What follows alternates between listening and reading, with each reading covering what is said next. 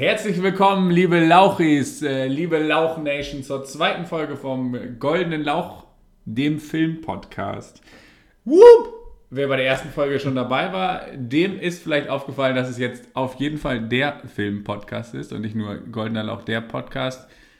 Man muss sich ja thematisch ein bisschen äh, auch spezifizieren und es ist ja so. Ja, es geht bei uns eigentlich immer um Filme, fiese Mantenten und Freundschaft, aber auf jeden Fall vor allem auch immer um Filme. Wir machen auch Faxen. Faxen auf jeden Fall.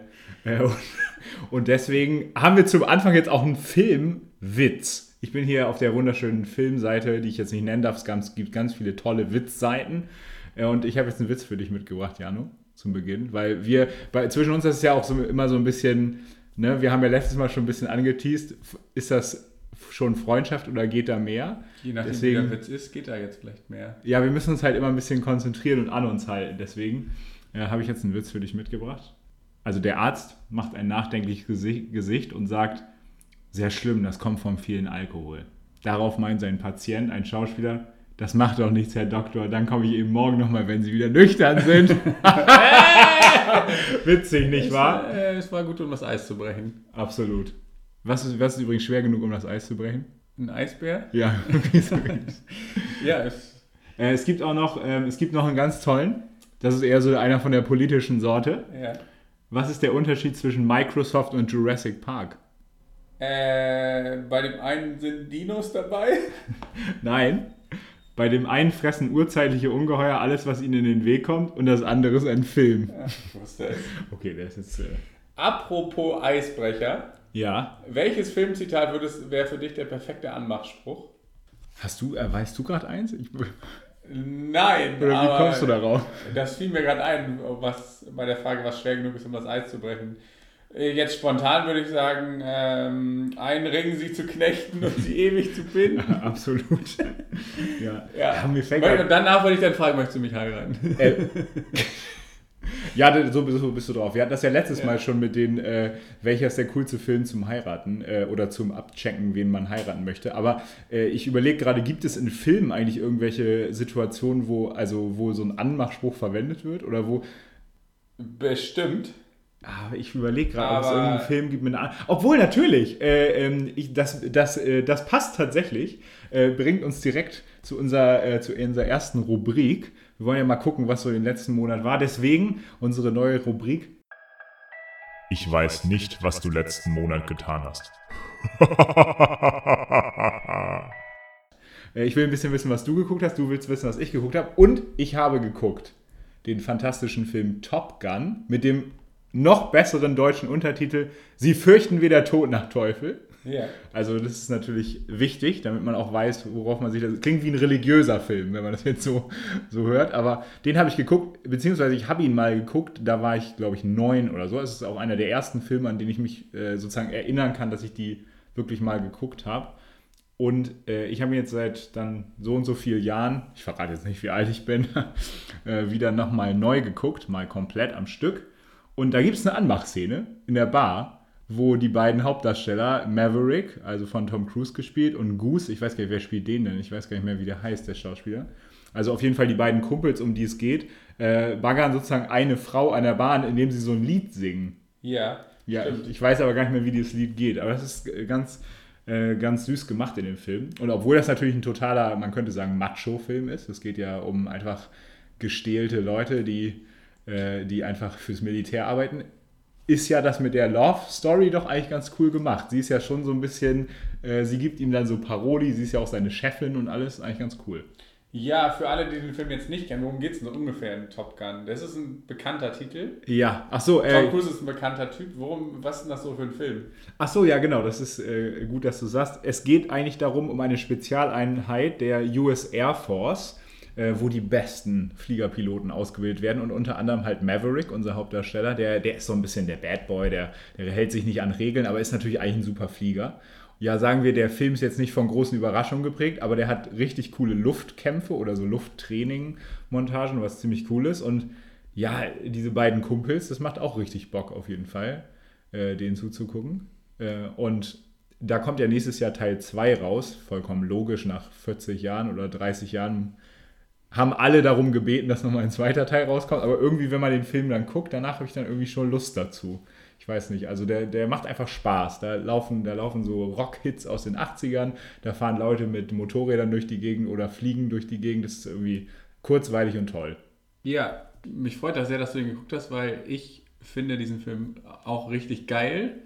Ja. Und äh, was haben wir gerade gesagt äh, über Religiosität? Das ist, der Film ist im Prinzip quasi religiös. Der ist die Religion des, die Militärreligion. Ja, das auf ist in gewisser Fall. Weise eine Militärverherrlichung. Es ist auch so ein bisschen Kriegsfetischismus, da spielt er eine große Rolle, aber der Film ist geil. Und ich, wenn ich mich nicht täusche, war das sogar der Mhm. Durchbruch, der endgültige Durchbruch von Tom Cruise zum ja, Megastar oder Ja, zu stimmt, dem Megastar, der ja interessanterweise heute noch ist sogar.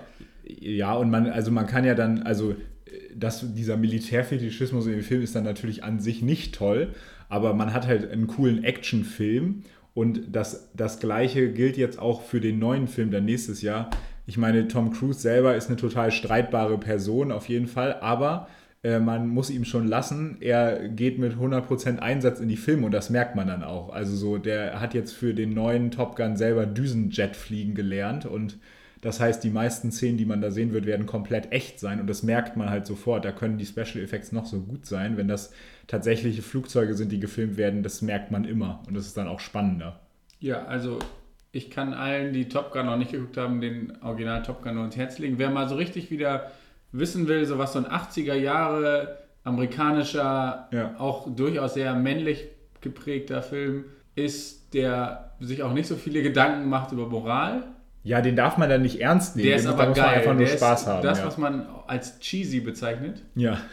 ist, trifft dieser Film. Und wenn man diesen Film guckt, ich finde, man versteht auch, warum Tom Cruise so ein Megastar geworden ist. Der hat einfach Charisma und das hat er in diesem Film, das spielt der Film auch gnadenlos aus. Genau, genau.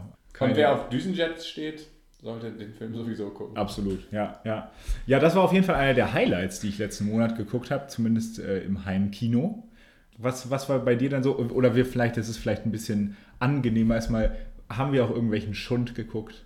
Ja, Dann kann man mit den guten Sachen enden. Ja. Der Film, also der Film Killerman läuft jetzt übrigens, ist im Kino gestartet. Ich würde niemandem empfehlen, da reinzugehen. Es ist einer der beschissensten Filme, die ich jemals in meinem jungen Leben im Kino geguckt habe. Bist du so jung? Man ist nur so alt, wie man sich fühlt. absolut. Also Killerman nicht gucken ist beschissen. Ich hatte das große Glück, den in einer Sneak Preview zu sehen und habe mich 30 Sekunden lang wirklich gefreut, weil ich dachte, oh geil, ein Action-Thriller mit einem Bankräuber und geil, ich muss mir jetzt keine Teenie-Komödie angucken in der Ja, Sneak. ja. 30 Sekunden innerhalb des Films hat man gemerkt, oh, das läuft hier ganz, ganz in die falsche Richtung. Das ist ganz, ganz miserabel gemacht. Aber wann hast du das gemerkt? Also warum? Nach 30 Sekunden, als ich gemerkt habe, ich, Liam Hemsworth ist die, ist der, spielt die Hauptrolle. ja. Ich kenne keinen von den anderen Schauspielern. Das kann nicht immer, ist nicht immer ein schlechtes Zeichen. Ja.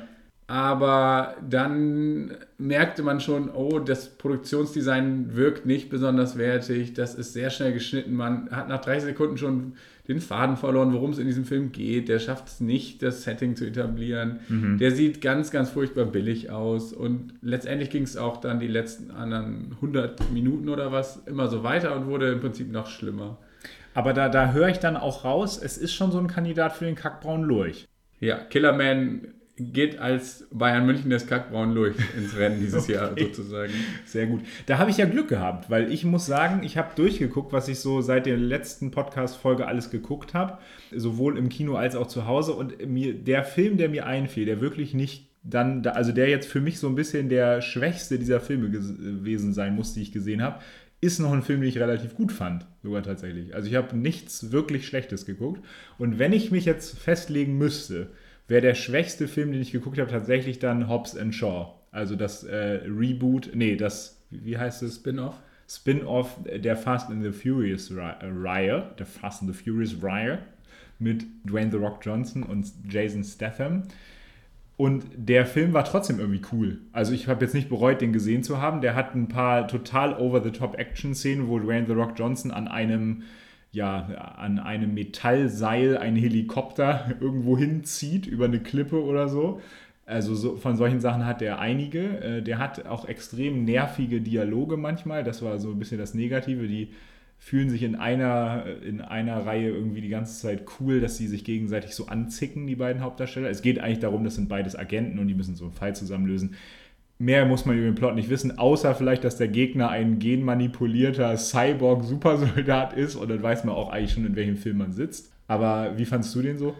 Ich würde das ähnlich sehen. Ich fand den mittel. Ich fand den schon geil, weil man, er liefert genau das, was man erwartet. Ja. Er unterläuft aber diese, also die, die Erwartung so ein bisschen, weil er dann doch nicht so übertrieben geile Action hat, wie man erwarten könnte bei so einem Film. Ja. Und weil der Film sich sehr darauf, also er verlässt sich im Prinzip nur darauf, dass er seine beiden Hauptdarsteller immer möglichst irgendwie cool in Szene setzt und im Prinzip ist er, er, der ist schon fast eine Parodie von sich selbst und der ist ein bisschen lang.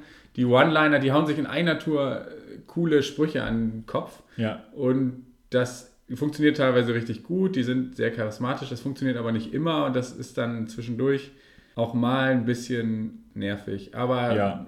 Wer, man weiß, was man da kriegt, wie man bei Fast and Furious auch weiß, was man kriegt. Und wer das geil findet, der kann sich, soll sich diesen Film angucken. Also was soll man da groß zu sagen? Entweder man guckt den, hat Spaß und Ja. denkt sich, oh geil, macht Bock. Oder man denkt sich, okay, was ist das für ein Schrott? Aber jemand, der, glaube ich, das von vornherein denkt, der geht auch nicht in den Film, von daher. Ja, genau. Aber was war bei dir noch so los? Ich habe mir noch auf Netflix zwei Dokus tatsächlich angeguckt, äh, die auch für den Goldenen Lauch zählen, wenn ich mich nicht täusche, weil die neu sind. Und zwar gab es auf Netflix gibt es jetzt die, die Doku Der große Hack, heißt die, glaube ich, auf Deutsch. Ja. Ach so, das über Cambridge Analytica? Es geht um den, den Cambridge Analytica-Skandal und die Daten, die von Facebook da abgezapft wurden und wie das mit der Wahl Wahlmanipulation lief und so. Die Doku habe ich mir angeguckt, weil ich meine, das ging durch die Medien, das Thema ist super interessant. Ich sag mal, Datenschutz, Facebook und so ist auch super relevant. Ja. Äh, Die Doku ist super relevant, aber nicht super geil. Okay. Das liegt ein bisschen an der Doku selber, ein bisschen an den Leuten, die da mitspielen. Aber äh, wen das Thema interessiert, der sollte sich das schon angucken. Die Doku ist sehr lang. Vielleicht wirkte sie auch nur sehr lang, weil sie nicht so richtig fesselnd war. Aber die ist ein bisschen sehr lang geraten und ein bisschen zu darauf aus, äh, auf Effekt sozusagen, anstatt, anstatt Informationen. Ja, okay, okay.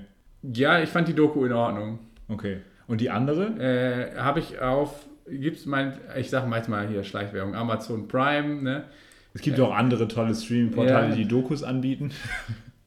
Ja, auf einem Streaming-Portal eines amerikanischen äh, Versandhändlers habe ich die Fußball-Doku Take the Ball, Pass the Ball über das Barcelona-Team von Pep Guardiola geguckt. Ah, Und im Prinzip kann ich das Gleiche darüber sagen, wie über die andere Doku. Die ist gut gemacht irgendwie, aber vielleicht liegt es auch daran, an mir, aber die ist auch, die, der Informationsgehalt ist dünn und es ist sehr darauf ausgelegt, gewisse Dinge aufzubauschen und äh, das fehlt mir, wie bei einem, es fehlt so ein bisschen die kritische Distanz. Das ist aber so ein generelles Problem, finde ich, was Fußballdokus ja, ja. äh, neue Fußballdokus haben. Das gilt für, für diese anderen Fußballdokus, die es auf, glaube ich, auch bei dem Streaming-Portal des Versandhändlers gibt. Ja. Über Manchester City und Juventus. Ja, genau. Das war bei dieser Barcelona-Doku auch. Die ist halt super interessant. Das ist ein Interview mit Lionel Messi, was man selten irgendwie sieht. Der ist ja nicht so der Stimmt, der ist ein bisschen Typ. kamerascheu, ja. Es ist super interessant. Ich finde die Mannschaft, also die ist bewundernswert, was die damals für Fußball gespielt haben, aber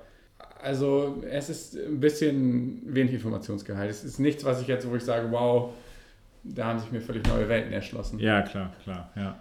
Okay, ja, ich habe ich hab diese politisch wertvollen Sachen leider nicht geguckt. Ich war dann doch sehr auf dem Popcorn-Trip eigentlich letzten Monat. Ich habe ähm, hab zwei der alten James Bond-Filme geguckt. Das ist auch das erste Mal tatsächlich. Ich finde eigentlich James Bond als Charakter toll, kenne allerdings selber irgendwie bisher nur Daniel Craig und Pierce Brosnan und ich habe irgendwann mal in Goldfinger reingeguckt mit äh, Sean Connery. Den habe ich dann jetzt auch zu Ende geguckt, also den habe ich nochmal geguckt. Goldfinger ist, glaube ich, der dritte James Bond ähm, aus den 60ern und der allererste 007 Jagd Dr. No, den habe ich auch geguckt und war total positiv überrascht. Also total kurzweilige, tolle Filme, die auch irgendwie so eine gewisse Harmlosigkeit haben, die irgendwie erfrischend ist. Also es geht äh, eigentlich in jedem Kinofilm ja heutzutage um die Weltherrschaft. Also zumindest in jedem Mainstream-Blockbuster. was ja James Bond einfach ist in Reihenform. Das ist ja sozusagen äh, ein Popcorn-Film.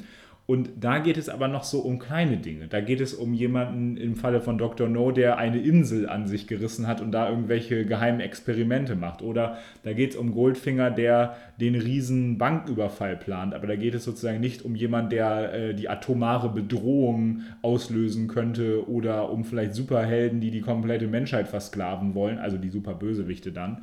Und das war irgendwie cool. Und da findet man plötzlich, da sieht man dann noch, das ist halt auch das Britische, das ist jetzt, sage ich mal so, im Gegensatz zu Mission Impossible oder diesen ganzen amerikanischen Over-the-Top-Agentenfilm, hat man da halt noch James Bond, der sein Zimmer präpariert und auf seinen Schrank ein Haar klebt, um zu gucken, ob in der Zeit, in der er weg ist, da jemand den Schrank aufgemacht hat und so. Und das hat irgendwie was. Das hat so einen, hat so einen ja fast heute verstaubten Charme, der aber irgendwie cool ist. Also das hat richtig Spaß gemacht, fand ich ein richtig guter äh, Popcorn-Film, den ich noch äh, empfehlen kann. Noch läuft er, glaube ich, ist tatsächlich der neue Spider-Man. Spider-Man Far From Home. Ich bin einfach ein riesen Spider-Man-Fan. Ich bin, das ist mein Lieblings-Superheld, seit ich ein Kind bin. Und der war toll. Also der war irgendwie, der war natürlich, hatte auch wieder die klassischen Marvel-Schwächen, hatte dann am Ende noch drei After-Credit-Szenen und ist auch immer sehr darum bemüht, die nächsten 17 Filme noch anzuteasen. Aber der neue Spider-Man an sich ist cool, finde ich. Und ähm, es gab teilweise richtig coole visuelle Effekte, weil es geht so ein bisschen um, ja, was ist Realität eigentlich in dem Film? Und das war echt spannend. Dann kann ich noch mal sagen, ich habe jetzt äh, noch Kill Bill geguckt, der lustigerweise nämlich im Fernsehen lief. Oh. Und ich habe das Gefühl, der lief aus einem bestimmten Grund im Fernsehen. Ach so. Äh, der lief vermutlich im Fernsehen. Ich habe nicht aufgepasst, was noch im Fernsehen lief. Aber ich bin mir sicher, das ist nicht der einzige Film von Quentin Tarantino, der im Kino lief. Ja. Ich habe ihn geguckt, nachdem ich ihn zehn Jahre lang nicht geguckt hatte. Und er ist irgendwie cool und was ganz Besonderes, aber er trifft nicht meinen Geschmack. Was man dem Film lassen muss, ist, er ist komplett originell. Also es gibt so einen Film wie Kill Bill, gibt es sonst kein zweites Mal. Und er hat ganz klar die Fingerabdrücke von Quentin Tarantino. Es ist klar zu erkennen, dass es Quentin Tarantino ist. Worum geht es in Kill Bill? Also der es wird halt nochmal vorkommen, aber dann kannst du es nochmal kurz äh, Es geht in Kill Bill natürlich darum, dass eine Frau auf ihrer eigenen Hochzeit getötet werden soll, aber letztendlich knapp überlebt. Mhm. Und dann irgendwann nach Jahren wieder erwacht und im Prinzip Rache nehmen will an den ja. Leuten, die versucht haben, sie umzubringen. Ja, genau. Ich sag mal, der Typ, der versucht hat, sie umzubringen, heißt Bill. Deswegen macht der Name Kill Bill auf Deutsch Sinn. Er macht auf Amerikanisch, glaube ich, doppelt Sinn. Ja. Das ist ähm, einer der coolsten, also es ist, würde ich sagen, marketingtechnisch einer der besten Filmtitel ever. Also der reimt sich, der ist eine 1 zu 1 Zusammenfassung, worum es in dem Film geht. Also du hast direkt das Motiv und es ist also, es, äh, der kommt ja auch mehrmals dann als Zitat vor, so nach dem Motto, also es ist natürlich so ein bisschen comichaft, aber man kann sich perfekt merken. Also es ist so ein Filmtitel, der wird dir nie äh, aus dem Kopf gehen, sage ich mal so. Ja, und du musstest ja auch Hausaufgaben machen, aber über deine Hausaufgaben sprechen wir nachher. Auch über Kill Bill werden wir wohl noch mal kurz sprechen. Meine Hausaufgaben habe ich äh, fleißig und äh, mit äh, bestem Gewissen erledigt natürlich, wie in der Schule. Ganz im Gegensatz zu mir. Du hast mir ja aufgegeben, ich soll äh, Butch Cassidy und Sundance Kid gucken, den Film. Und sagen wir, die Schule, also High School never ends, könnte man sagen. Ich habe es natürlich auf den letzten Drücker gemacht, äh, um ehrlich zu sein, heute Morgen. Aber ich habe es nicht bereut. Der Film ist toll. Ähm, das ist ja ein Western. Es geht sozusagen um dieses Duo an ja, Bankräubern, Butch Cassidy und eben Sundance Kid. Das sind ihre Decknamen. Und der Film ist irgendwie, finde ich, ein total cooler Mix aus äh, ja, Heiterkeit. Also der ist auch äh, gerade in der ersten Hälfte extrem lustig und das sind halt auch so Bankräuber, die töten jetzt nicht alle, sondern die sind eigentlich, die wollen eigentlich wirklich nur das Geld. Die wollen den Menschen nichts tun, die wollen sich halt bereichern. Ähm, und das ist teilweise dann relativ witzig, wie sie versuchen, irgendwie die Leute zu überreden, dass sie doch ihnen das Geld geben, damit sie eben nicht Gewalt anwenden müssen und so. Und gegen zwei, äh, die zweite Hälfte ist halt vor allem Flucht. Die beiden sind einfach toll. Das sind Robert Redford und Paul Newman. Das ist einfach ein geniale, ein geniales Duo. Also zählt für mich jetzt auch ab jetzt zu einem der coolsten Duos der Filmgeschichte, glaube ich so. Ja. Wie bist denn du eigentlich auf den Film gekommen? Also du kennst ihn jetzt ja schon länger als ich. Ich hab den, bin auf den Film gekommen. Ich glaube einfach, weil der so bekannt ist. Das ist ein Film, den, glaube ich, viele vom Namen kennen. Die, ja. Also auf jeden Fall Leute, die sich sozusagen die viele Filme gucken, kennen diesen Film vom Namen her. Butch Cassidy, Sundance Kid, das Sundance Festival ist nach diesem Film benannt, Ja. von Robert Redford. Und ich glaube, ich habe dann einfach mal irgendwann gedacht, naja, der ist bekannt, das ist ein Western, du magst Western, den sollte man sich vielleicht mal angucken. Habe ihn mir dann tatsächlich auf DVD gekauft und mir angeguckt. Ja, und, ähm, Und der hat mir gefallen. Also der, hat auf mich auf jeden Fall einen Charme entwickelt, dem ich mich nicht so richtig entziehen konnte. nur um das mal kurz einmal als Fun Fact einzuschieben, der deutsche Titel ist viel spannender als der amerikanische. Der deutsche Titel lautet nämlich Zwei Banditen. Also es könnte also jeder, jeder Western letzten Endes sein. Und der Film hat ja, ähm, ja diesen, diesen abgehalfterten Zweitpreis neben dem Goldenen Lauch äh, in Übersee hat er gewonnen, nämlich äh, den Oscar. Also Hat ja er als bester lächerlich, Film? ja. Nein, äh, äh, nicht als bester Film, glaube Für ich. den besten Filmsong wahrscheinlich. Bestes Drehbuch, bester Filmsong, genau, Raindrops Keep Falling on My Head, kennt auch jeder, ne? Beste Musik und beste Kamera. Da- Die hat er gewonnen, war allerdings auch nominiert für bester Film, hat den aber nicht gewonnen. Rate mal, wer den gewonnen hat, 1970. Kann ich das schnell nachgucken? 1970 hat den Oscar gewonnen, nirgendwo in Afrika. Nee, da hat Robert Redford auch mitgespielt, das kann gar nicht sein. Das äh, war irgendein Film mit Marlon Brando. Ja, das, okay, wenn Ist da jetzt- mein Tipp. ist dein Tipp, okay. Ich sag mal Endstation Sehnsucht. Nein, Welcher was? der, der war auch nicht nominiert. Es waren nominiert Hello Dolly, Königin für 1000 Tage, sie, zwei Banditen eben, also der, und gewonnen hat Asphalt Cowboy. Ach, der mit, äh, oder Midnight Cowboy. mit Dustin. Hoffman. Äh, ja, der Film gilt ja auch als sehr gut sogar. Der hat auch einen ganz berühmten Titelsong. Ich habe aber gerade vergessen, wie er heißt. Everybody's Talking. Ja, von ja. Harry Nilsson. Ja, genau. Das ist ein super Song auf jeden Fall. Und der Film äh, scheinbar auch nicht so schlecht. Das war auf jeden Fall eine gute Zeit für den Western, könnte man sagen, in, äh, in Hollywood. Und wir vom Goldenen Lauch, wir haben ja Western immer groß gemacht. Ich glaube aber Asphalt Cowboys ist kein Western. Achso, es ist kein, kein Western, aber da Nee, steht doch glaube, ich- Cowboys im Titel. Ja, stimmt. Ja, also vielleicht ist das auch, geht es da ein, ein Cowboy, der in der Asphaltstraße entlang geht. Oder eine Asphaltstraße asphaltiert halt einfach. Anderthalb Stunden lang, stimmt. Das, genau. ist so ein, das ist so ein experimenteller Dokumentarfilm über Asphaltieren von Straßen. Ja, und dann, genau. Ähm, aber eine Sache muss ich noch wissen, Ja. jetzt, äh, was du letzten Monat getan hast. Du warst im Autokino. Stimmt. Ja, stimmt. Ich war im Autokino, da habe ich keinen neuen Film geguckt, deswegen hatte ich es mir gar nicht notiert. Ich habe Bohemian Rhapsody im Autokino geguckt, Ja. in einer deutschen Kleinstadt. Und kann Autokino allen empfehlen, die es noch nie gemacht haben. Ja. Ich habe es selber, vorher noch nie gemacht. Ich auch nicht. Ja. Es hat aber eine total tolle, tolles Feeling, eine tolle Atmosphäre. Es ist, hat ein bisschen was von so einem Campingplatz, weil dann da ganz viele Leute mit ihren Autos stehen und da dann irgendwie sitzen und essen und abends und es ist dann so Sonnenuntergang, es ist dunkel, es ist natürlich warm und dann ist da eine riesige Leinwand, wo der Film läuft und das Geilste finde ich eigentlich, dass du dann dein Autoradio auf eine bestimmte Frequenz einstellst, um den Ton zu Ja, ja. zu erhalten sozusagen, weil ganz normale Boxen müssen ja so laut sein, damit man sie im Auto hört, das wäre für alles im Umkreis von 10 Kilometern Lärmbelästigung. ja. Äh, das heißt, du stellst dein Autoradio auf eine bestimmte Frequenz und hast dann den Ton übers Autoradio, was total Hat das dann geklappt? Also war das dann immer ein guter Ton? Super sozusagen? Ton. Okay. äh, Das Auto, in dem ich saß, ist, weiß nicht, ob es daran liegt, dass es modern ist oder dass es ni- nicht mehr modern ist, hat nach 30 Minuten immer das Autoradio abgestellt wegen der Autobatterie, damit die nicht Ah, leer so, wird. Und das heißt, dann alle 30 Minuten ging dann auf einmal der Ton weg, mitten im Film. Dann musste man es wieder anmachen, ist alles nicht wild. Ja, es ist total, das äh, gemütliche Gefühl, wenn man da im Auto sitzt. Im Auto kann man sich ja auch ganz gut gemütlich machen Ja. und dann über den, das Radio diesen Filmton zu hören. Äh, man muss sich natürlich irgendwie ein bisschen geschickt hinstellen, dass man die Leinwand gut sieht. Ja. Und es ist natürlich so, dass man die Leinwand, es ist keine super HD, mega 4K Leinwand Klar, dann, weil klar. du natürlich durch deine Windschutzscheibe auf diese Leinwand noch guckst. Was ich geil fand, was manche gemacht haben, äh, das können auch nur Leute machen, die ein Pickup haben oder ein Auto mit Ladefläche, die haben sich falsch rum hingestellt Ah, ja, ja. und sich dann hinten auf die Ladefläche gelegt mit Decken und Kissen und so. Das cool. hätte ich auch gerne ja. gemacht, aber ich habe jetzt keinen Dodge gerade da. Ja, das, ja, okay, warum nicht? Der wird noch geliefert. Ah, Der ja, wird in. Brasilien noch zusammengeschraubt. Okay, okay. Hashtag Globalisierung. Ähm, Hast du noch irgendeinen, den wir, den, der so geil war, dass du noch kurz drüber sprechen willst? Ein Film, den du ja, gesehen natürlich. Äh, gut, dass du fragst. Äh, hätte ich sonst vergessen. Äh, ich habe die Planet der Affen-Trilogie, die Ah. Prequel-Reboot-Trilogie, die die jetzt in den letzten Jahren rauskamen, nochmal in, einen, in Gänze hintereinander geguckt, an drei Tagen hintereinander sozusagen, jeweils einen.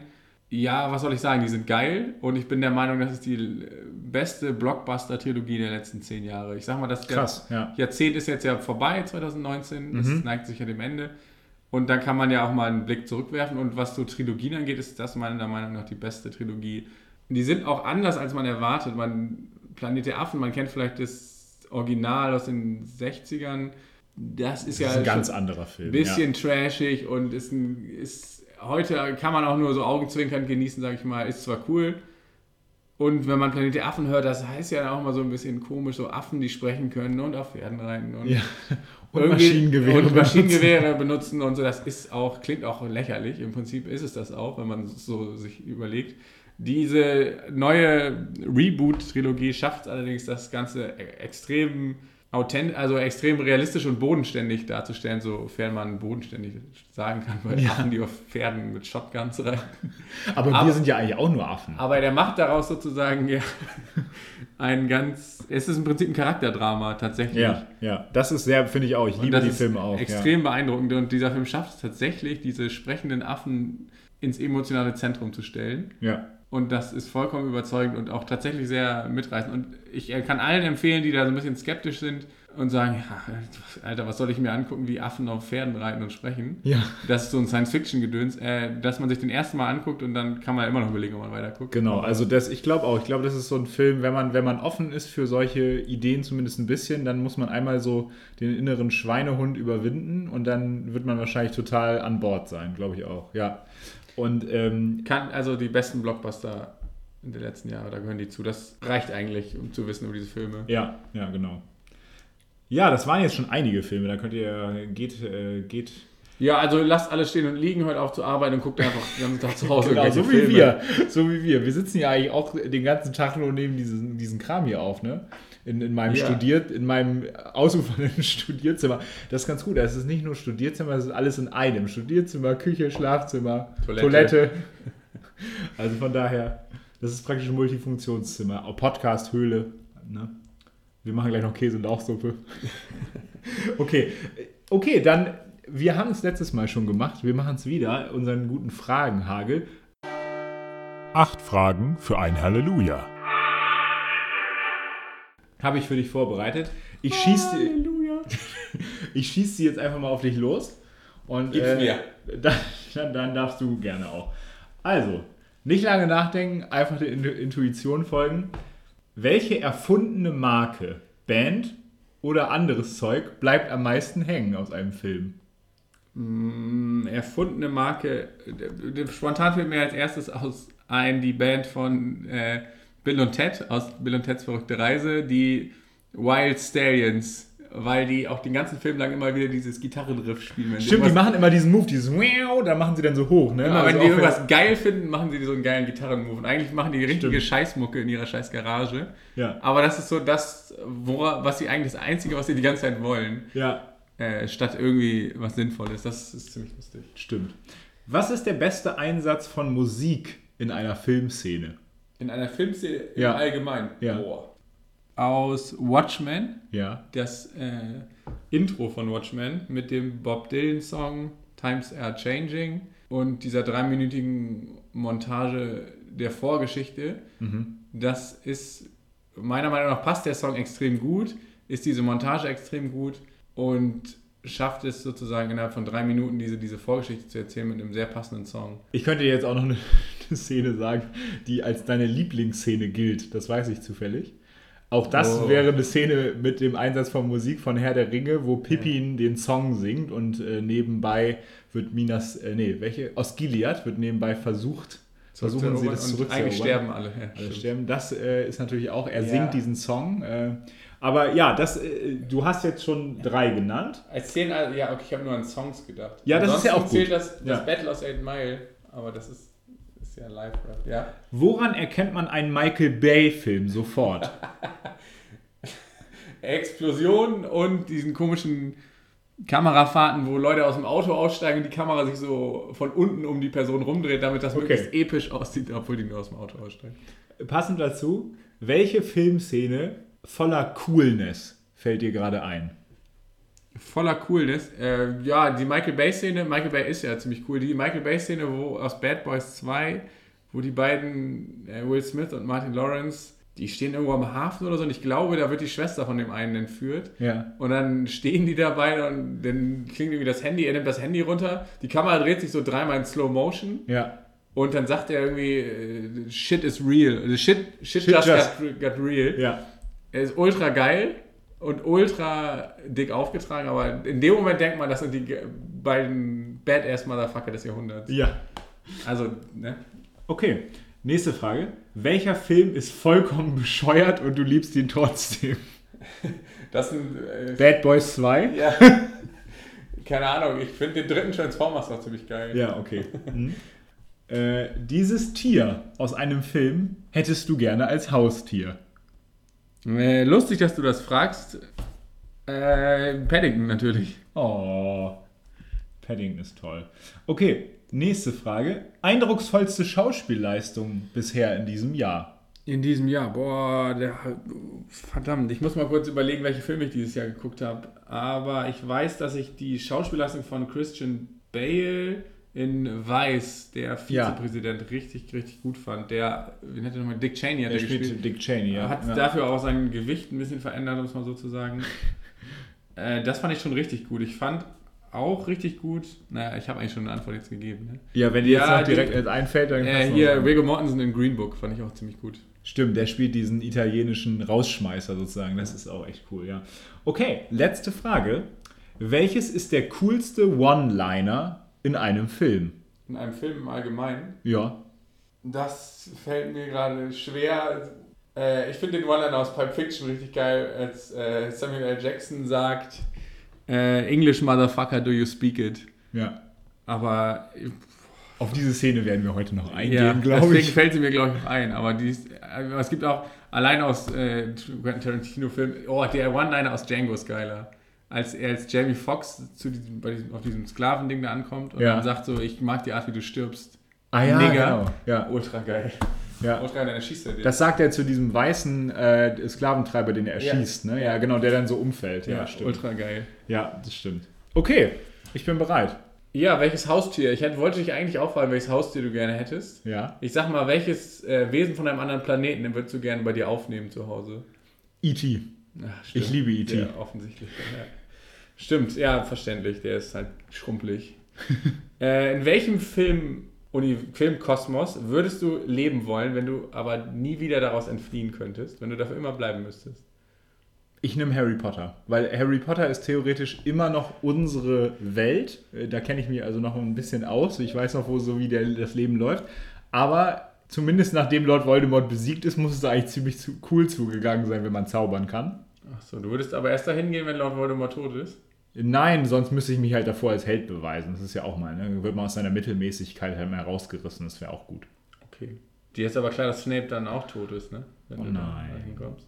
Aber ich meine, der ist ja Satanist. Ähm, was ist dein Lieblingssong und in welchen Film würdest du ihn gerne einbauen?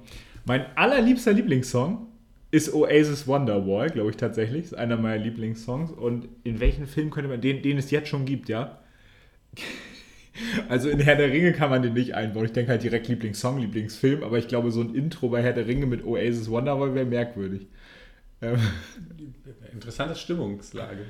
Ich möchte so einen Film haben wie Yesterday mit meinen ganzen Lieblingssongs, wo ich sozusagen der Held bin, der noch diese ganzen Lieblingssongs kennt, aber sonst niemand. Und dann werde ich berühmter Musiker und äh, zeige allen Leuten diese Songs. Und da soll der vorkommen. Okay. Ist ja wohl nicht zu viel verlangt. Ja, Yesterday war finanziell kein Flop. Vielleicht gibt es ein Sequel. Yesterday 2, It's Lauchtime. Ja, da genau. kommen dann deine Ja, Songs ja. vor. Du, welche Filmfigur würdest du gerne mal daten? Äh, also ich, ich würde niemanden gerne daten. Warum das denn? Nein, we- welche Filmfigur ich gerne mal daten würde? Kannst auch wieder E.T. sagen. Ich würde gerne Carrie Fisher aus äh, Star Wars 7, nee 6, die Rückkehr der Jedi-Ritter daten, weil ich einfach zugeben muss, als ich ein kleiner Junge war, war das die erste Frau, äh, wo, ich da, wo ich entdeckt habe, dass ich äh, Frauen wunderschön finden kann und äh, ich würde wahrscheinlich kein Wort rausbringen, aber Carrie Fisher als Prinzessin Leia, die würde ich gerne daten, tatsächlich. Okay. Ich wäre aber ungern ihr Bruder. Also nicht so wie Luke Skywalker, sondern ich wäre dann lieber Han Solo. Da, gut, dass du das sagst. Würdest du den auf einen Kaffee in eine Cantina-Bar entführen? Ja, auf blaue Milch. Ja, okay. äh, apropos heiße Dates. Äh, welchen Film würdest du nie mit deiner Mutter gucken? Ja, ich weiß sofort, welchen äh, ähm, Border, den habe ich dieses Jahr im Kino gesehen. Äh, in diesem Film geht es um Trolle tatsächlich. Also es geht, äh, es spielt in einer ganz normalen Welt, aber es geht dann darum, dass es Trolle gibt und die sind eigentlich äußerlich sind die sehen die aus wie Menschen, aber deren Geschlechtsteile, die man in diesem Film sehr oft sieht, sind ganz ganz anders von einem anderen Stern könnte man sagen. Und in diesem Film wird gevögelt bis zum geht nicht mehr. Und es ist auch noch sehr unappetitlich und ich glaube dabei neben meiner Mutter zu setzen wäre sehr unangenehm. Okay. Ich war selber nicht darauf vorbereitet, als ich in diesen Film gegangen bin, aber ja, das wäre schlimm gewesen, glaube ich. Das ist eine gute Überleitung, wo du sagst, wäre unangenehm, neben deiner Mutter dann zu sitzen. Äh, was war der Moment, wo du dich im Kino, was ist das Peinlichste, was dir je im Kino passiert ist? Also ich glaube, ich bin selten, also mir so, so super viel peinlich ist mir nicht passiert. Ich bin selten im Kino eingeschlafen, aber ich bin schon ein paar Mal eingeschlafen und ich glaube, ich habe auch einmal tatsächlich dann geschnarcht. Aber das wäre es, glaube ich, schon gewesen. Und dann bin ich irgendwann aufgewacht und dann ist ja dieser Moment, wenn man so im Halbschlaf ist, dann denkt man plötzlich, oh, wo bin ich? Und dann bin ich noch mit so einem Restschnarchen aufgewacht, so ein und dann denkt man so, oh, peinlich. Du kennst Fahrstuhlmusik Ja. und es ist ja ganz oft so, dass auch in äh, öffentlichen Gebäuden auf Toiletten Musik läuft Mhm. und teilweise auch Fernseher da hängen und dann irgendwas da abgespielt wird. Was wäre ein Film, den du auf der Toilette zeigen würdest? Ich habe das selber schon mal gemacht auf einer WG-Party von uns beiden in unserer alten WG. Den Film Jurassic Prey. Fantastischer Film. Äh, es ist ein wirklich Low Budget ist übertrieben. Also ich sag mal, der Film hat wahrscheinlich so seine 3.000, 4.000 Euro gekostet und äh, arbeitet ganz viel aber mit CGI Tyrannosaurus Rexen. Und ja, mehr muss man dazu nicht wissen. Also auf einer Hütte greifen wirklich ganz, ganz schlecht hereingeschnittene Tyrannosaurus Rexe an. Und der wirkt, wirkt abführend, wenn man so will. Du, Der Film. das ist gut. Du würdest also einen Scheißfilm auf dem Scheißhaus zeigen. genau. Okay, das ist gut. Äh, angenommen, du würdest jetzt demnächst heiraten und deine scheiß Trauzeugen planen einen Junggesellenabschied mit dir und du musst dich da täglich darauf vorbereiten, dass es passiert. Ja. Äh, du hast aber noch die Kontrolle, wen du einlädst, wer dabei ist. Welche Filmfigur würdest du zu deinem Junggesellenabschied einladen? Welche, also Sag die mal, Frage ist halt, Sagen wir mal fünf. Die Frage ist, genau, also man braucht ja alles. Man braucht Batman, auf jeden Fall, weil Batman ist erstens mega stark. Äh, Der kann einen beschützen, wenn man sich verscherzt, sozusagen. Der ist super reich, der kann alles springen lassen.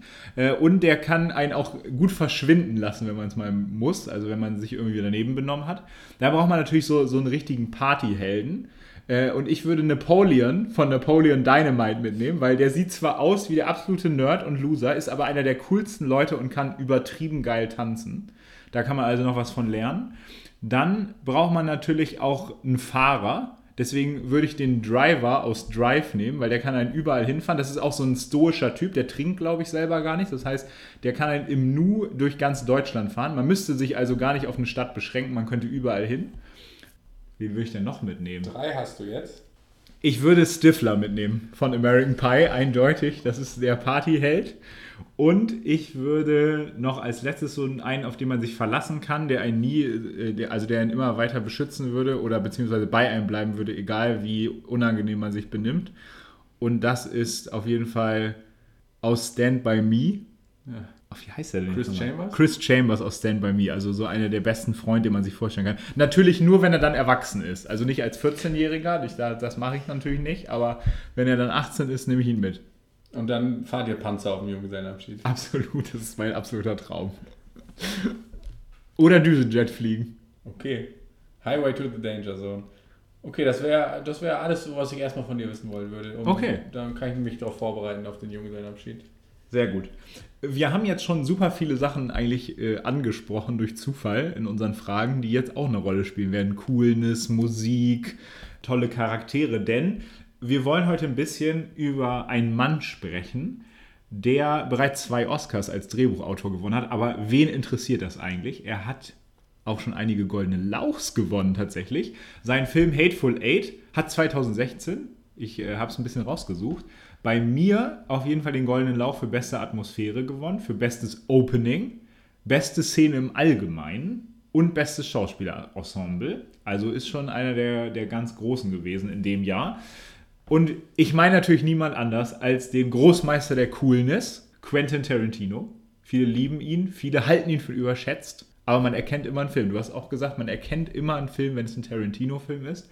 Und jetzt ist letzte Woche sein neuer Film, Once Upon a Time in Hollywood, erschienen. Und wir wollen jetzt mal gucken, wie lauchwürdig ist der Kerl eigentlich. Was? Sehr lauchwürdig. Also ich meine, der hat schon mehrere Lauchs gewonnen, der ist lauchwürdig. Ja, und man kann auch sagen, den Goldenen Lauch gibt es ja erst seit 2014. Das heißt, viele ja. seiner krassen Filme sind ja auch schon vorher rausgekommen, die konnten jetzt gar nicht mehr prämiert werden. Und ich meine, Once Upon a Time in Hollywood wird vielleicht eine Rolle spielen jetzt beim nächsten Goldenen Lauch. Ich habe ihn schon gesehen, du guckst ihn. Ich gucke ihn mir noch an. Du guckst ihn noch an und dann wird da bestimmt im Januar heiß darüber diskutiert werden. Aber was war der erste Film von Quentin Tarantino, den du geguckt hast?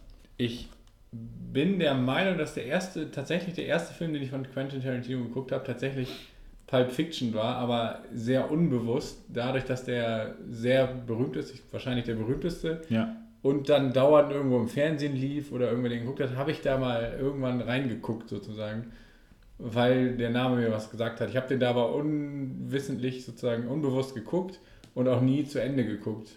Aber ich weiß, dass ich den mal irgendwann als vielleicht Elfjähriger oder so im Fernsehen Krass, hatte. okay, das ist natürlich... Äh und den auch nicht geil fand da. Ich konnte damit, glaube ich, noch nicht so richtig viel anfangen damals.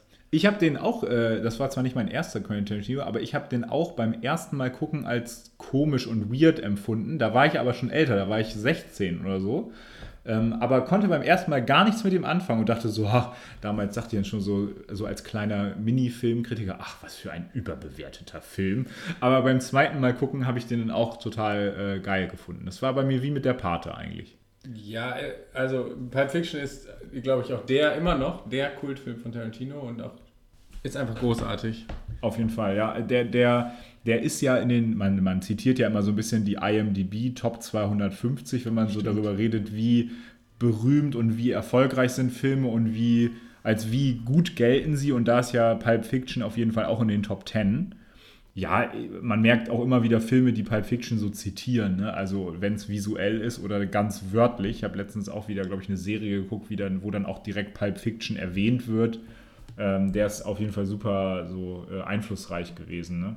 Mein, mein erster äh, Film war tatsächlich Kill Bill. Und ich erinnere mich wie heute noch dran, weil das war der erste Film, den ich bewusst geguckt habe, wo ich wusste, der ist ab 18 und ich war irgendwie 14 oder 15. Äh, und hatte so das Gefühl, deswegen mochte ich den auch am Anfang direkt, weil ich so direkt das Gefühl hatte, aha, Mann, bist du cool so. Mama weiß das gar nicht, dass du jetzt hier den Film ab 18 guckst. Und ähm, fand den damals auch total krass und äh, habe ihn dann zwischenzeitlich wieder total aus den Augen verloren und jetzt würde ich sagen, liebe ich den wieder auch total. Also ich finde ihn super gut. Und ich, ich weiß nicht, hast du das mal gesehen? Es gibt so ein Interview, so ein ganz berühmtes, berüchtigtes Interview über Kill Bill. Kennst du das? Über mit Quentin also Tarantino. Tarantino wird von einer äh, Frau, die Frau interviewt. Die, mhm. Wo sie ihm vorwirft, dass äh, seine Filme gewaltverherrlichend wären? Ja, weil Tarantino hat natürlich äh, geile Marketingstrategie, hat gesagt, er würde äh, Kindern ab zwölf Jahren empfehlen, den mit ihren Eltern in Begleitung zu gucken. Und der Film ist halt ab 18 oder in Amerika dann R-rated. Und darüber hat sie sich heftig aufgeregt das ist ein legendäres Interview. Die streiten sich halt richtig hart und er versucht so ein bisschen zu verteidigen, äh, das ist halt Gewalt im Film und er sagt dann so, wollen wir jetzt über die reale Gewalt im Leben reden oder wollen wir über Filme reden? So, das, das, so, so macht er das dann halt. Ne? Ähm, und da streiten sich halt mega drüber. Ist sehr witzig. Völlig unverständlich, dass man bei Tarantino-Filmen über Gewalt spricht auch. Ist das so? Ja, ich sag mal, eins von diesen Merkmalen, von denen ich gesprochen habe, sind, dass ungefähr mal 8000 Liter Blut in deinen Film fließen und ja, ja. Mindestens 10 Leute erschossen werden. Auf jeden Fall. Oder ja. erstochen werden, wenn es gerade keine Waffen, Schusswaffen gibt. Ja. Äh, wie, findest, äh, wie findest du das so? Also ich meine, Gewalt als Stilmittel jetzt bei Tarantino. Man muss ja jetzt nicht generell drüber reden, aber bei Tarantino? Ja, in Ordnung. Ich finde es auch ein bisschen übertrieben und es ist auch immer so, es ist so auch so ein Fetisch. Ja. Also das ja. ist ein Gewaltfetischist.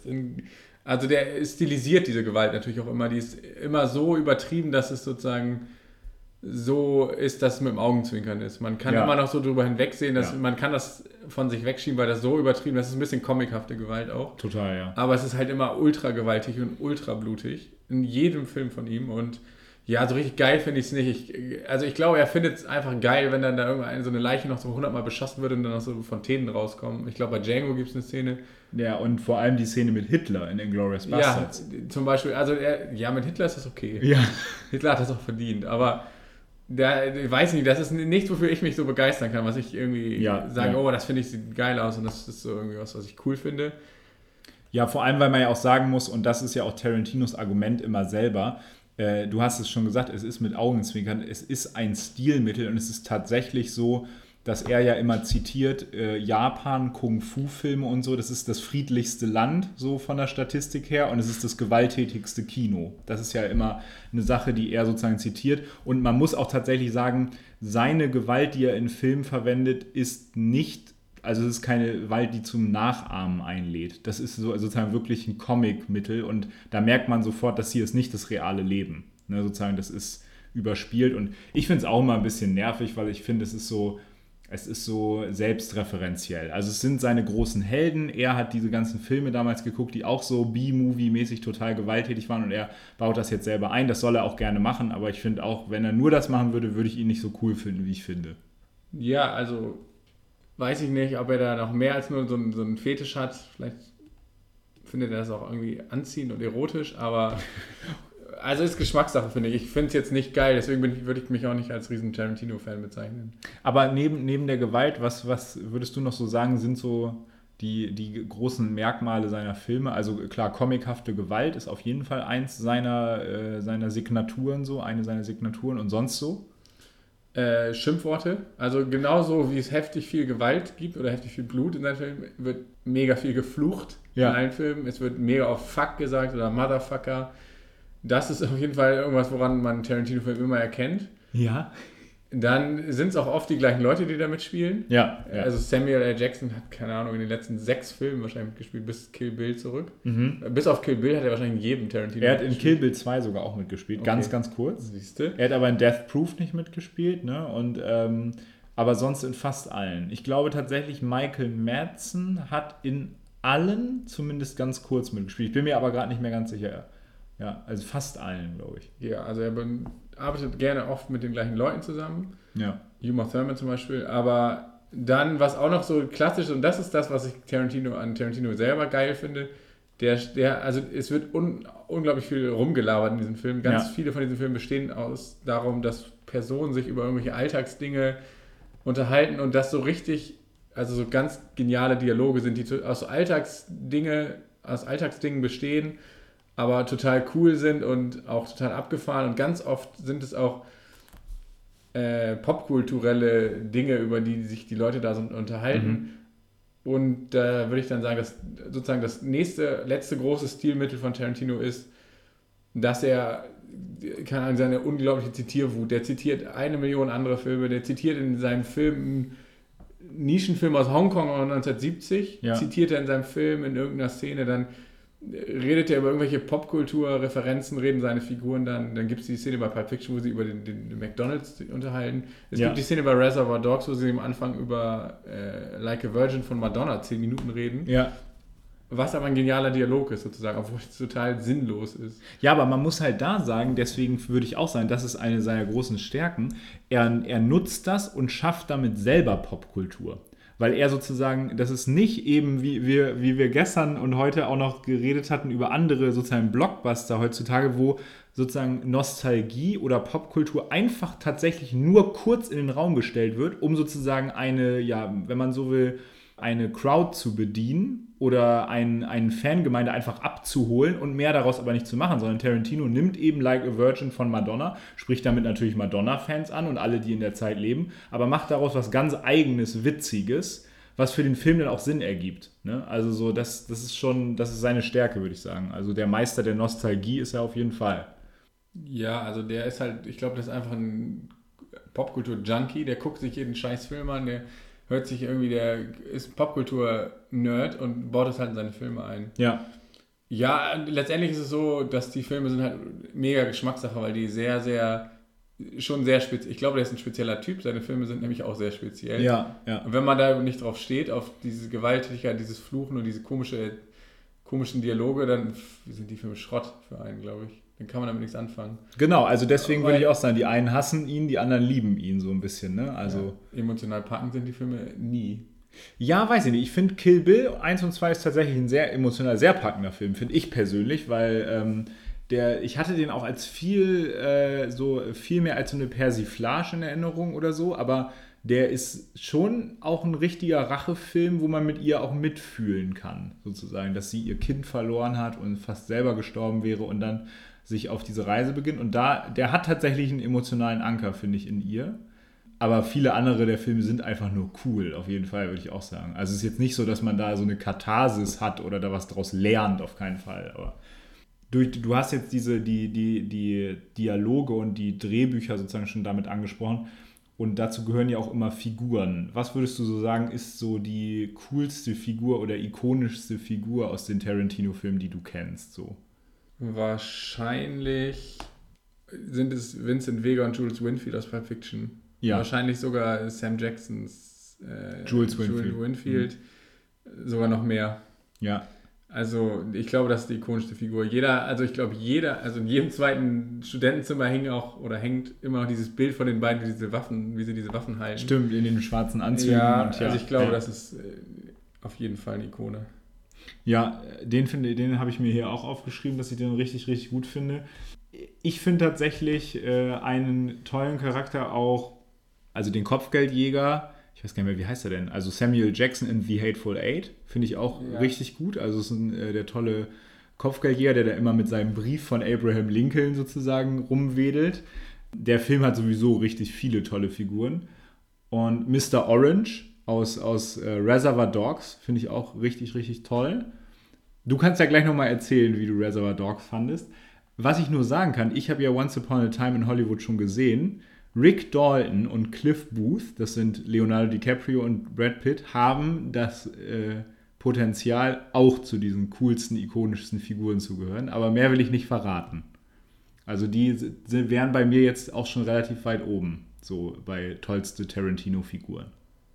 Aber Reservoir Dogs ist voller cooler Figuren. Wie fandst du den Film? Du hast deine Hausaufgaben erledigt. Ich habe meine Hausaufgaben erledigt, natürlich so direkt, nachdem ich sie aufgekriegt hatte und in mein Heft geschrieben Du bist so hatte. der Streber, ne? Ich war beiden. schon immer der Streber. Auf jeden Fall. Ähm, dann habe ich die korrigiert, auch zurückgeschickt. Nein, ich habe den geguckt und bin, äh, also erstmal danke für diese Hausaufgabe. Das war die Hausaufgabe in meinem Leben, die mir am meisten Spaß gemacht hat. ich habe diesen Film halt vorher noch nie geguckt gehabt, was eine Schande war. Und jetzt hatte ich die Chance und den Zwang, den zu gucken und der ist ultra geil. Ich bin mir nicht sicher, aber ich würde fast sagen, das ist sogar mein Lieblingsfilm von Quentin Tarantino. Vielleicht liegt es auch daran, dass er so kurz ist Ja, und dadurch nicht ganz so anstrengend.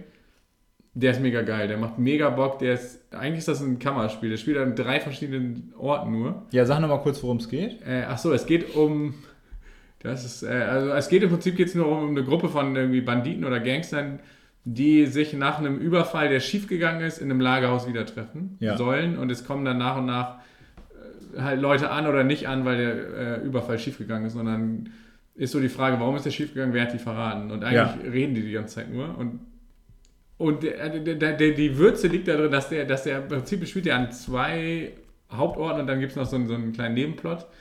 Und dann versucht man so zu, versucht man zu enträtseln, oh, wer hat die jetzt verraten, wer ist der Verräter von den Mhm. sechs Leuten oder so. Es geht, die reden am Anfang zehn Minuten über das äh, Musikvideo von Like a Virgin von Madonna. Und über Trinkgeld geben. Ach, oh ja, und ob man. Trinkgeld gibt oder nicht. Ja. Äh, dann gibt es eine geniale Szene, das ist meine Lieblingsszene im Film, gibt es tatsächlich, wo ein Polizist auf dem Stuhl eingefesselt ist und gefoltert wird von Michael Madsen und dann macht er im Radio, oder er macht das Lied äh, Stuck in the Middle with You an. Ich weiß, wo macht er das denn Ich an? glaube, ich weiß auch gar nicht. Oder Macht singt er das, das tatsächlich an oder läu- also Es oder läuft, läuft im Film auch und Ich es glaube läuft dann auch. sozusagen aber auch off, Ich glaube, das ist ein Radio. Ich Äh, weiß es gar nicht mehr. Er spricht davon, dass es immer sein Lieblingsradiosender ist oder so. Ja. Und foltert dann diese Polizisten zu diesem Lied. Ja, das sieht man sozusagen auch kaum, aber äh, der, diese, wie er dann, er, er geht ja so auf ihn zu, ne? Also es ist ja sozusagen, er tanzt dann so ein bisschen auf ihn zu und da denkt man dann so, wenn man jetzt der Polizist wäre, hätte man jetzt sozusagen immer mehr Angst mit jedem Tanzmove, den der macht. Also es ist halt, damit arbeitet ja Tarantino super oft, dass er sozusagen Humor einbaut in so total humorlose Situationen und äh, das, ja, das ist in der Szene auch krass, finde ich auch, ja. Im Prinzip ist die einfach dann im Endeffekt relativ lustig. Ja. Ja, und ich äh, find, fand den einfach kurz, knackig und super unterhaltsam. Ja, auf jeden Und auch Fall. ein bisschen spannend, weil man sich halt bis zum Ende fragt, wer jetzt der Verräter ist. Ja, klar, klar. Ich, äh, ich war auch überrascht. Also der äh, ist auf jeden Fall auch äh, direkt einer meiner Lieblingsfilme von Tarantino geworden. Jetzt hast du Stuck in the Middle with You schon genannt. Das ist so eine Szene, da- den, das Lied verbinde ich auch direkt mit Reservoir Dogs. Das geht einem oft mit Tarantino-Filmen so. Es gibt äh, sogar in Münster, weiß ich, dass es Tarantino-Tanzpartys gibt. Also immer wieder regelmäßig. Da laufen dann nur Filme, äh, Lieder aus seinen Filmen, also Songs, die er da eingebaut hat es gibt ja noch so andere legendäre Musikszenen. Ich, ich denke zum Beispiel an die von Pulp Fiction, eben die Tanzszene, wo Mia Wallace wird von dem einen dieser beiden, äh, eben von Vincent Vega, eben ausgeführt. Der Mann hat nie Zeit für seine Frau und lässt dann äh, seinen Bodyguard sie ausführen und dann sagt sie einfach, ähm, ich will tanzen. Und dann tanzen sie so Twist bei so einem Turnier und äh, da läuft dann von Chuck Berry You Can Never Tell. Das ist das ist auch toll. Das, das muss auch auf jeder Party irgendwie auch laufen. Und dann kann man so weird tanzen, wie die beiden tanzen. Ja.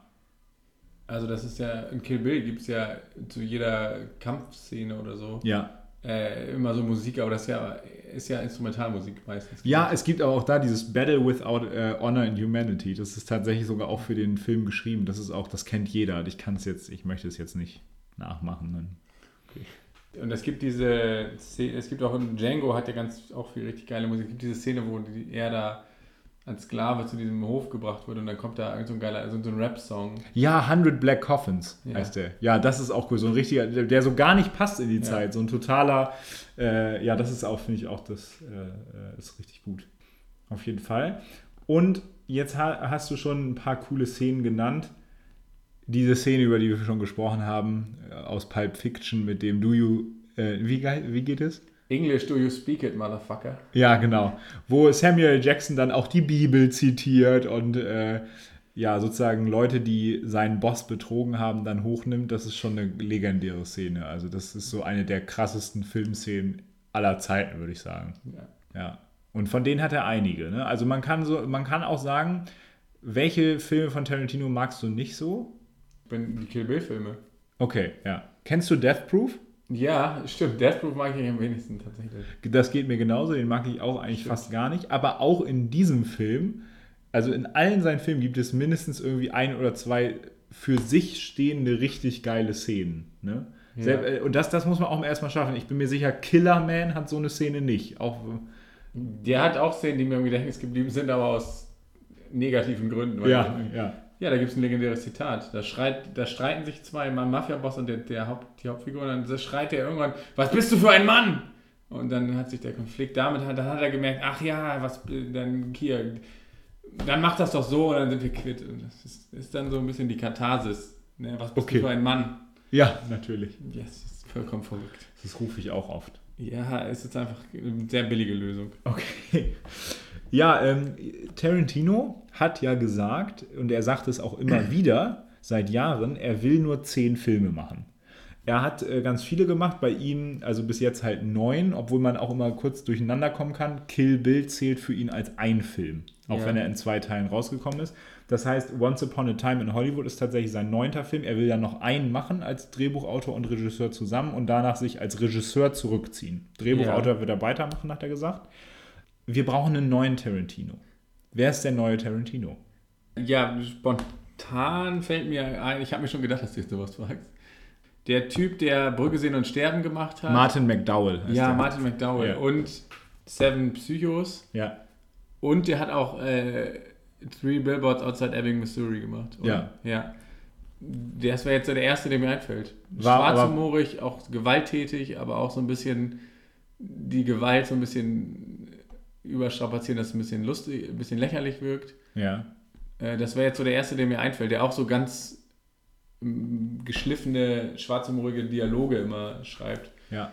Man könnte sagen, der ist ein bisschen, also zumindest was Three Billboards angeht, könnte man sagen, der ist ein bisschen ernster. Ne? Also der hat sozusagen, bei Tarantino muss man manchmal nach der Message suchen und ich denke auch, dass Tarantino auch zugeben würde, dass er, er möchte einfach nur unterhalten und das ist ja auch keine Schande. Bei Martin McDowell kann man schon sagen, jetzt gerade bei Three Billboards, der hat einen wirklich absichtlichen doppelten Boden und hat, äh, also der Film ist gesellschaftspolitisch relevant, könnte man sagen. Ne? Ja, das wäre, ja, das ist der erste, der mir jetzt einfällt. Ich überlege gerade, ob es noch jemanden gibt, aber ich glaube nicht. Ja, man, was man so ein bisschen, was ich. Das ist ja aber das Geile an Tarantino, dass es jetzt niemanden gibt, Ja, der ist wie er. Absolut, ja, ja. Also, ich Das hoffe, heißt- es gibt jemanden, der ähnlich prägnantes Reservoir an Filmen hat irgendwann. Das wäre toll. Und auch wenn das ganz auch. anders ist. Ähnlich originell ist sozusagen, Ja. auf seine eigene Art und Weise. Also wer mir sonst noch einfiele, äh, was, ich, was ich dachte, zumindest als ich damals ähm,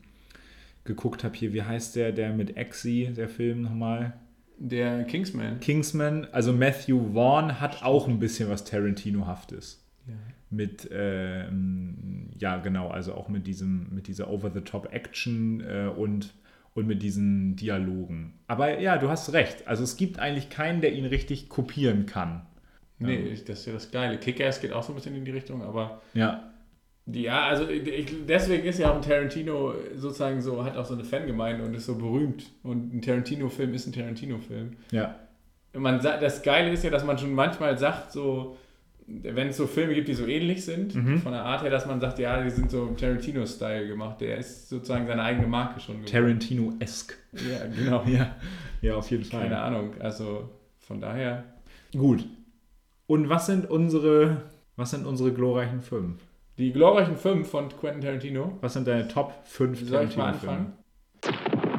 Die glorreichen fünf.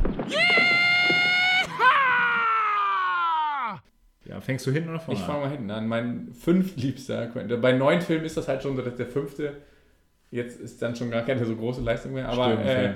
Inglourious Bastards.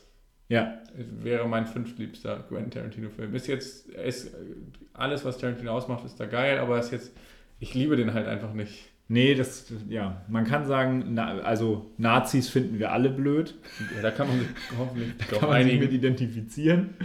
Ähm, der hat auch was, aber ja, würde ich auch sagen, ist zu lang. Mein Platz 5, das würde ich sehr überraschen, ist Pulp Fiction. Ja, mich überrascht, dass der so weit hinten ist. Ja, genau. Ja. Und das hat mich selber auch überrascht. Ich finde äh, Pulp Fiction super toll, der ist super ikonisch, der hat die Filmgeschichte geprägt, aber ich kann ihn nicht lieben, tatsächlich.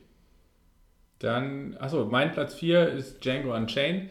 Der interessanterweise ist der erste Quentin Tarantino-Film, den ich im Kino gesehen habe. Die davor Ja. habe ich tatsächlich alle nicht im Kino geguckt. Das gilt das ähnliche wie in Glorious Bastards. Ich finde Django ein bisschen lustiger. Ja.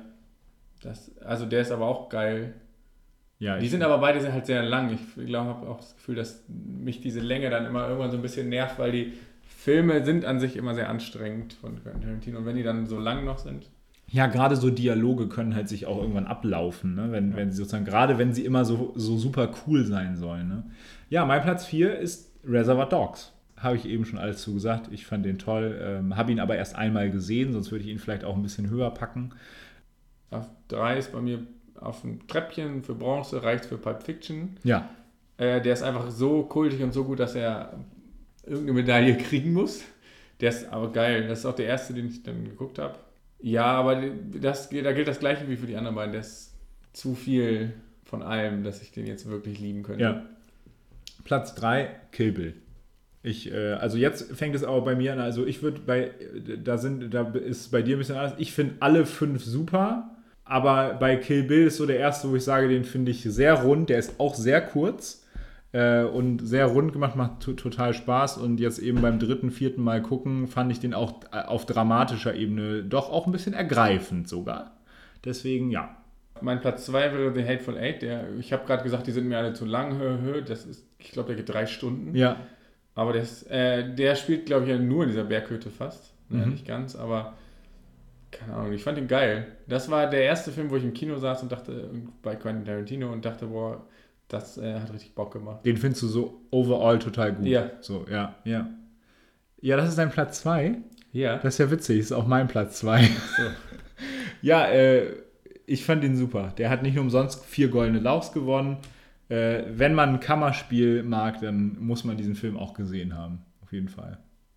Ja, mein Platz 1 wäre dann Reservoir Dogs. Deswegen danke für die Hausaufgaben. äh, vielleicht liegt das auch daran, dass ich die anderen halt geguckt habe, als ich noch jünger war. Und jetzt bin ich erst vielleicht in dem Alter, wo man Quentin Tarantino wirklich richtig wertschätzen kann. Mhm. Äh, und deswegen habe ich den jetzt ja zum ersten Mal geguckt und fand ihn einfach, also ich fand, er hat einfach richtig Spaß gemacht. Und alles, was sozusagen Quentin Tarantino mich immer gestört hat, ist da noch gar nicht so, Nee. tritt da noch gar nicht so hervor, weil es auch sein erster Film ist, wahrscheinlich. Ja, ist einfach, der ist kurz, knackig, hat mir mega Spaß gemacht. Ja, man kann halt sagen, der, da hat er ja noch keine Fangemeinde und ähm, jetzt, es kommt ja auch als Regisseur, muss man ja irgendwann seine Fangemeinde auch bedienen und das kann man für den Film noch nicht sagen. Ne? Der ist sozusagen noch so, hat so eine gewisse Reinheit im Stil, könnte man sagen. Ja, ja mein Platz 1 ist Django Unchained. Ich habe den Film äh, schon dreimal geguckt. Ich finde den, auch der ist, der ist ein bisschen zu lang, würde ich dir auch äh, recht geben. Aber das stört mich bei dem Film gar nicht. Ich finde den total toll. Ich finde, der hat sogar coole Action, ist total witzig und hat darüber hinaus noch einen extrem geilen Bösewicht. Leonardo DiCaprio als Calvin Candy ist ein toller Schauspieler in dem Film, ein toller Bösewicht. Den finde ich super gut und ich habe jetzt gerade instant Lust, den eigentlich wieder zu gucken.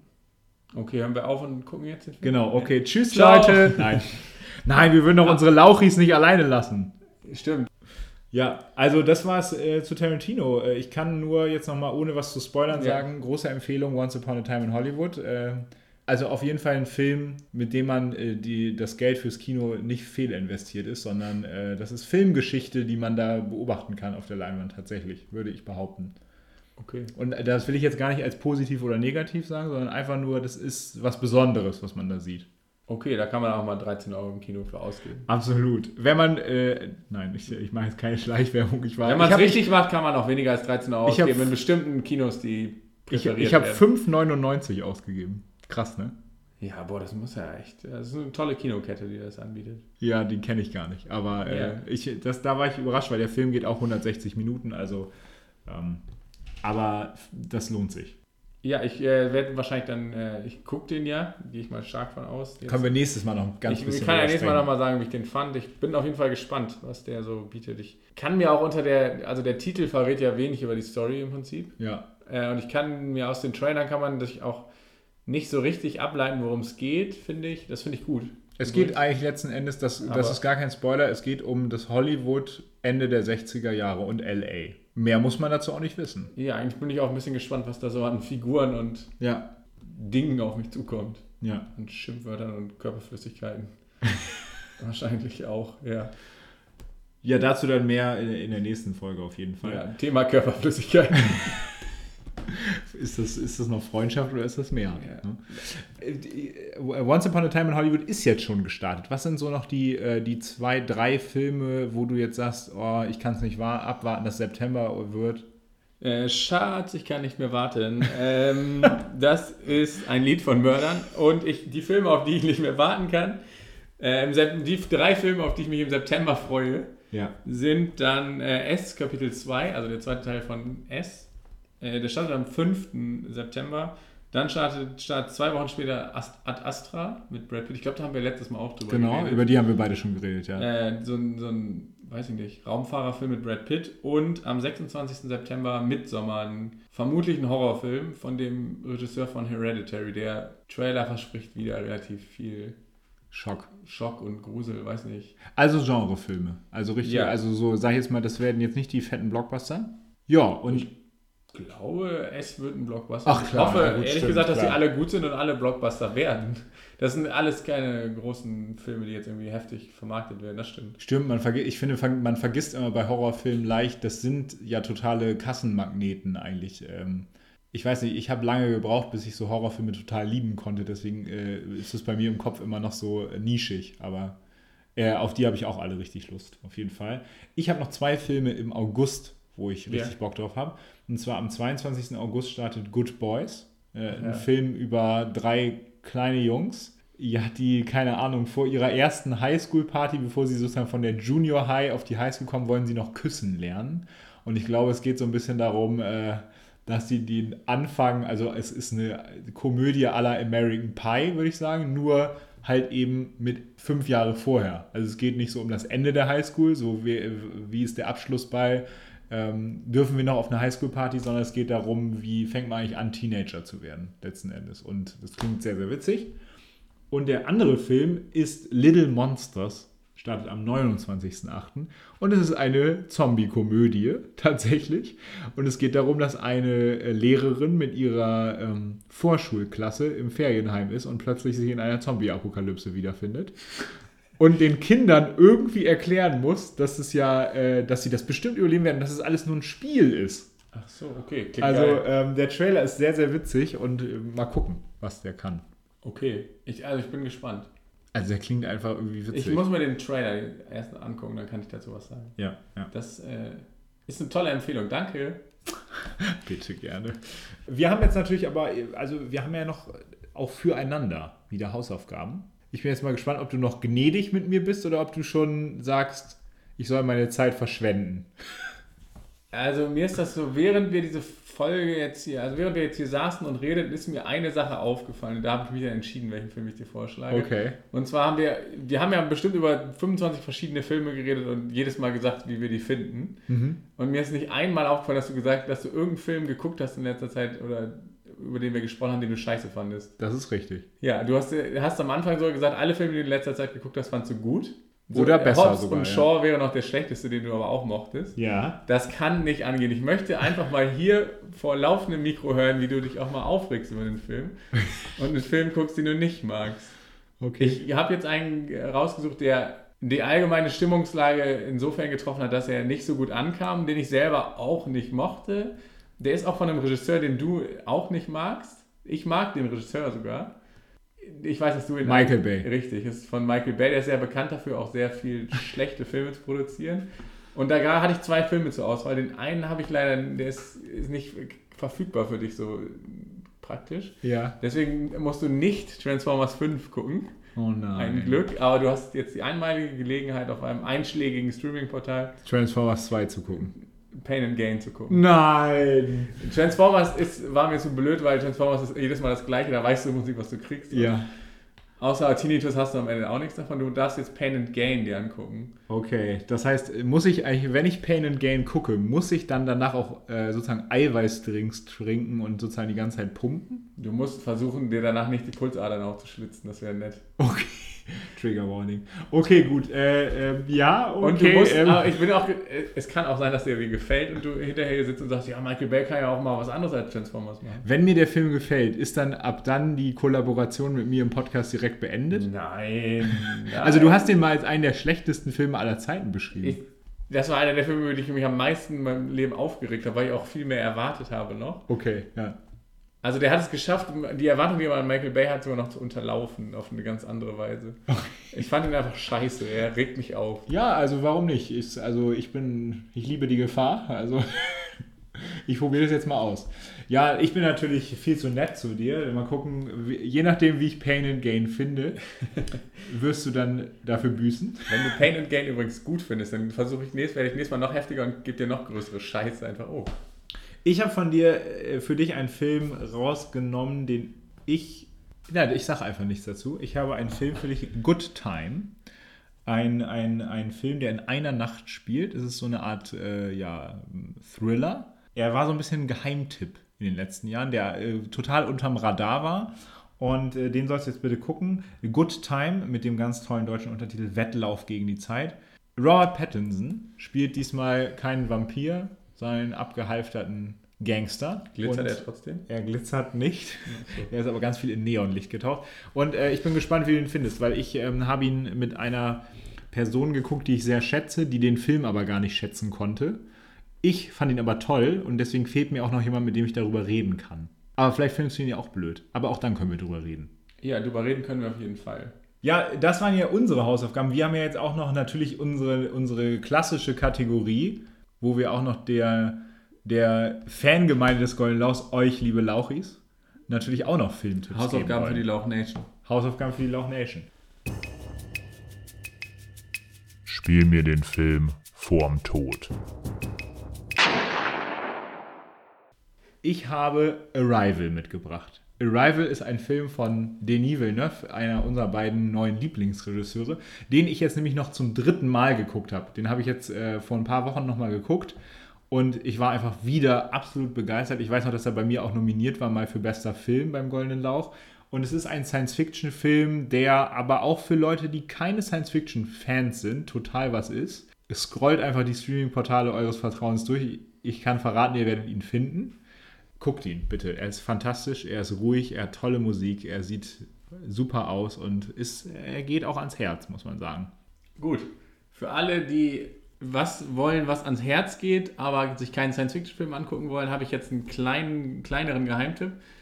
Die, die von euch letztes Mal Donnie Darko geguckt haben, haben sich vielleicht auch gedacht, oh, davon habe ich noch nie was gehört, was war das denn? Und der war dann vielleicht hoffentlich auch trotzdem toll am Ende.